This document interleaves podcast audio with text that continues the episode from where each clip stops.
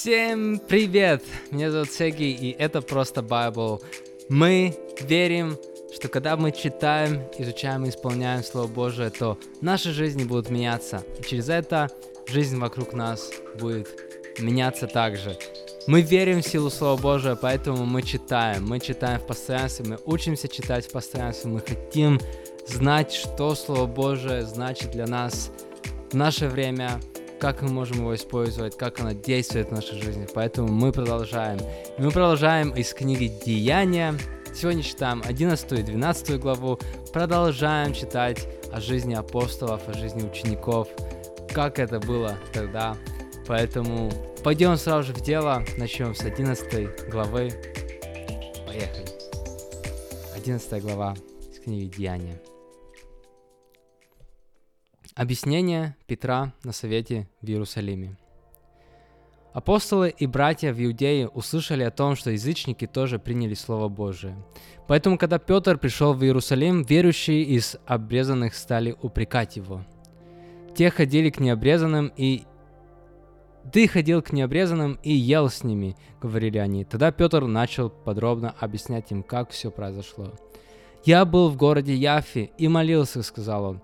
И в это время у меня было видение. Нечто вроде большого полотна, которое за четыре конца спускалось с неба прямо туда, где я находился. Заглянув в него, я увидел четвероногих животных и зверей, пресмыкающихся, и птиц. Потом я услышал голос, который говорил мне «Встань, Петр, закали и ешь». Я же ответил, ни в коем случае, Господи, никогда я не брал в рот ничего оскверненного или нечистого. Голос с неба сказал мне во второй раз, не называй нечистым то, что Бог очистил. Так повторялось три раза, и затем полотно было опять поднято на небо. В тот же момент у дома, где я находился, остановились три человека, посланные ко мне из Кесарии. Дух велел мне идти с ними, не раздумывая. Вот эти шесть братьев тоже пошли со мной, и мы пришли в дом того, кто меня позвал. Он рассказал нам о том, как он видел у себя ангела. Ангел сказал ему, пошли людей в Яфу за Симоном, которого называют Петром. И он расскажет вам о том, как ты и все твои домашние будете спасены. Когда я начал говорить, на них сошел Святой Дух, так же, как он сошел в начале и на нас. Тогда я вспомнил слова Господа. Иоанн Креститель Иоанн крестил водой, а вы будете крещены Святым Духом. Поэтому, если Бог дал им тот же дар, что и нам, поверившим в Господа Иисуса Христа, то кто я такой, чтобы препятствовать Богу?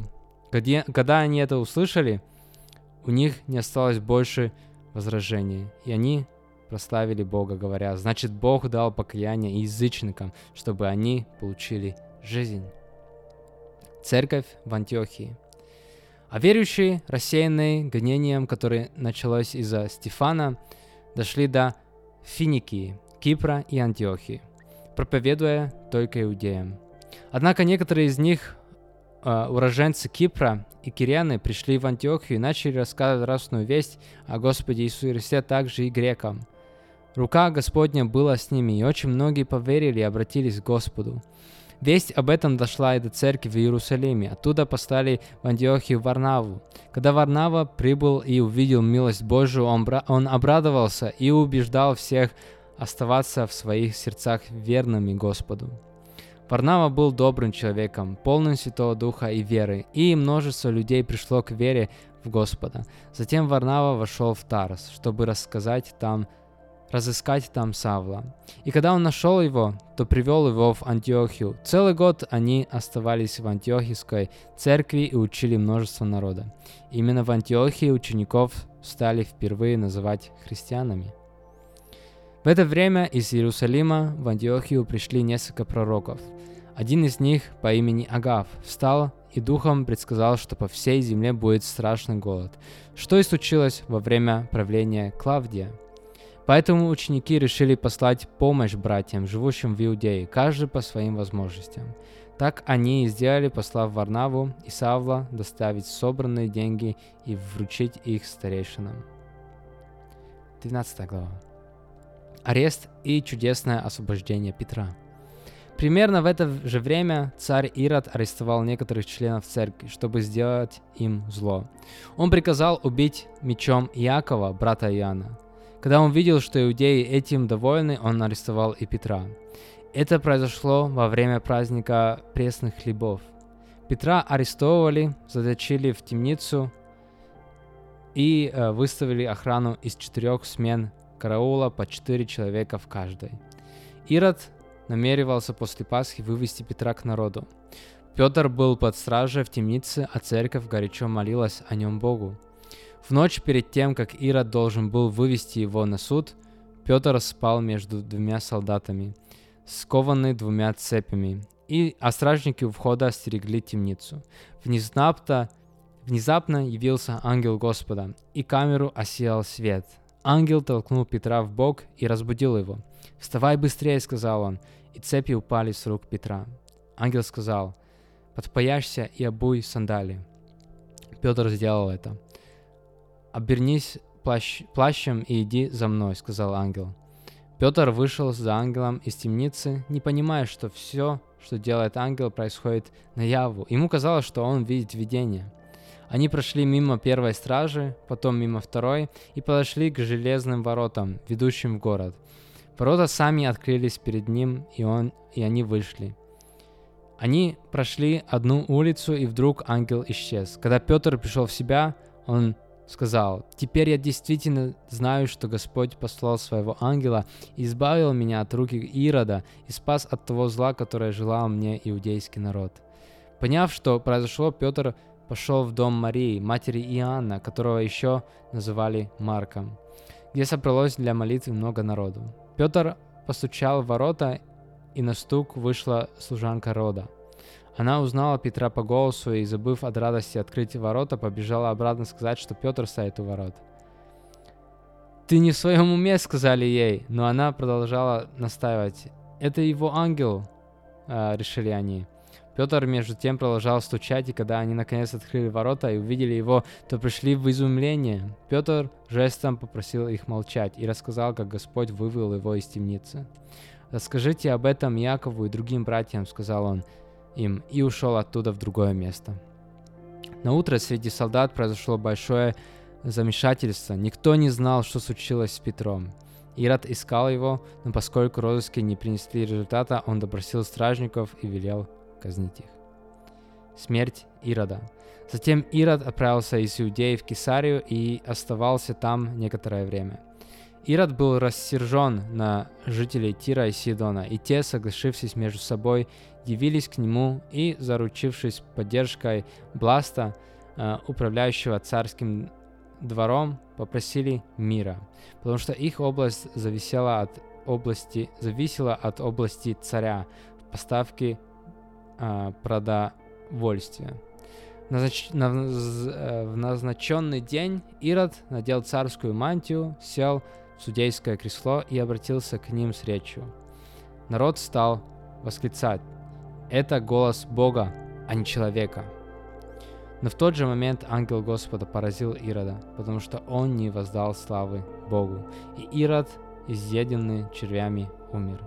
Слово Божие, между тем, распространялось все дальше и дальше. Варнава и Савол выполнили возложенную на них миссию и возвратились из Иерусалима, взяв с собой Иоанна, которого еще называли Марком. Аминь. Это были 11 и 12 глава из Деяния. Будем молиться. Спасибо тебя, Господь. Спасибо тебе, Господь. Просто иногда ничего другое и не получается сказать, как просто спасибо тебе, Господь, за Твою любовь, за то, что мы можем иметь связь с Тобой, за то, что мы имеем Твое Слово.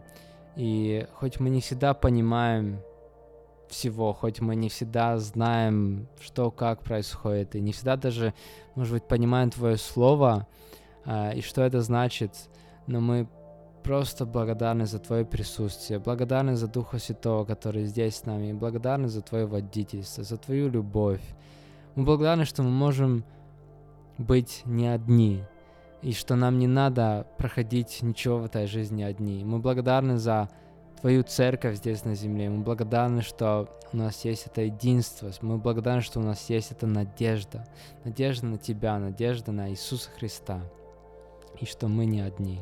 Я просто благословляю каждого. Я просто благословляю каждого, кто слушает и, и, или смотрит. Пусть просто такая сильная любовь Бога наполнит ваше сердце. И пусть через это будет рождаться что-то а, в вашем сердце, в наших сердцах. И пусть это будет превращаться также в какое-то действие. Я просто молюсь, чтобы мы могли бы нести очень-очень практично а, Божью любовь в этот мир, как бы это ни выглядело. Я просто молюсь, чтобы мы не только на словах были бы верующие, но как апостолы, они вот а, шли на миссию, делали свое дело, возвращались в Иерусалим и дальше думали, планировали, как, что дальше делать. Я просто молюсь, чтобы мы не были бы такими христианами, которые просто засиделись где-то, просто ну, просто для себя все делаем, просто лишь бы мы получали что-то, какую-то информацию, но чтобы мы понимали вот этот принцип Царства Небесного, а, отдавать, благословлять, строить, а, что-то вместе, благословлять, жертвовать, а, чтобы вот, вот такая прям радикальная жертвенность, радикальная щедрость, потому что я вижу через Слово Божие, что, что именно так выглядели а, ученики также. Поэтому мы хотим учиться, я просто прошу, чтобы Дух Святой Ты направлял, Ты учил наши жизни, а я просто благословляю каждого, каждого, кто смотрит или слушает во имя Иисуса Христа. Аминь. Аминь. Дорогие, мы продолжаем. Мы закончили еще одну неделю. Спасибо, что а, были с нами. И мы продолжим снова в понедельник. А, спасибо еще раз. А, просто радуюсь. Радуюсь, если хоть несколько человек благодаря этому проекту немного больше а, почитали или читают или изучают Библию, Слово Божие. Я искренне верю в силу Слова Божия, и я искренне верю, это очень ценно, что мы в постоянстве читаем его. Поэтому мы будем это делать, мы будем это продолжать, и мы продолжим из Деяния уже следующий понедельник. Так что увидимся, услышимся тогда. Ну а пока, пока-пока.